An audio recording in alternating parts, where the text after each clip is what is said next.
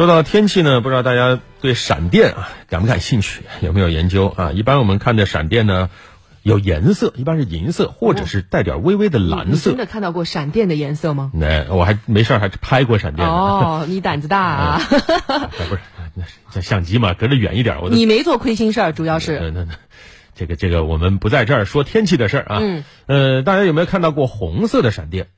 我反正没见过，我在照片里见过。啊，对，我们今天说的就是照片里的，而且呢，地方也很特殊，在喜马拉雅山脉。呃，这两天有这样一个消息说，喜马拉雅山脉有两位摄影师拍摄到了。罕见的红色精灵闪电。对，五月十九号，我国有两位九零后摄影师董舒畅和安九，在西藏的喜马拉雅山脉拍摄到了非常罕见的红色精灵闪电群。只见浩瀚的夜空当中，嗯，一簇簇红色的闪电不时在天际闪现，忽明忽暗，忽浓忽淡，周边群星璀璨，仿佛烟花灿烂。哎呀，一听很美啊。嗯，还押韵。这次呢，红色精灵闪电出现的很密集，呃，基本上每隔一两分钟就会出现一次，有时候甚至一张照片里能出现四五道闪电。两位摄影师表示，这可能是目前国内目击到的最大规模的一次红色精灵闪电。我们通过央视报道，先来了解一下。就是当时我们已经把相机架好了，已经在准备去拍延时，就是这个银河升起的这个画面了。一入夜，立马就看到闪电了，然后我们就没有去拍那个清一色的，全部把相机对准了南边，然后去拍闪电。是在拍之前，我是找了一个一个风暴摄影师，我跟他确认，他就跟我说，他他就让我赶紧把相机转个位置，然后对着南方拍，然后就看到那个精灵闪电了。啊，非常难得啊！我们听得出来，摄像师也是非常兴奋的。那么这个视频当中呢，大家其实可以看到红色精灵闪电，它呈现的颜色比较鲜艳，在繁星点点的夜空当中非常的亮眼。呃，平时打雷下雨，我们看到的就像刚才杨康说到的是白色的闪电，对吧？那红色精灵闪电它是红色的，这个红色的红是从哪儿来呢？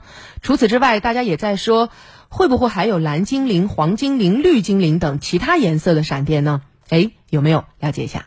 呃，红色精灵为什么它主要是红色的呢？是因为它的这个流光，它的这个能量激发了大气当中本身就存在的氮。大家都知道，呃，大气的主要成分氧气和氮气嘛，对吧？而且氮气占的比例还更多。那么，当大气当中的氮被激发的时候，它就会辐射发出各种颜色的光芒，主要是红色和蓝色。红色的光是大气当中的氮被激发程度较低的情况下发出来的光，还有一些精灵闪电是蓝色系的，啊，蓝色是它被激发的呃程度较高的时候发出来的光。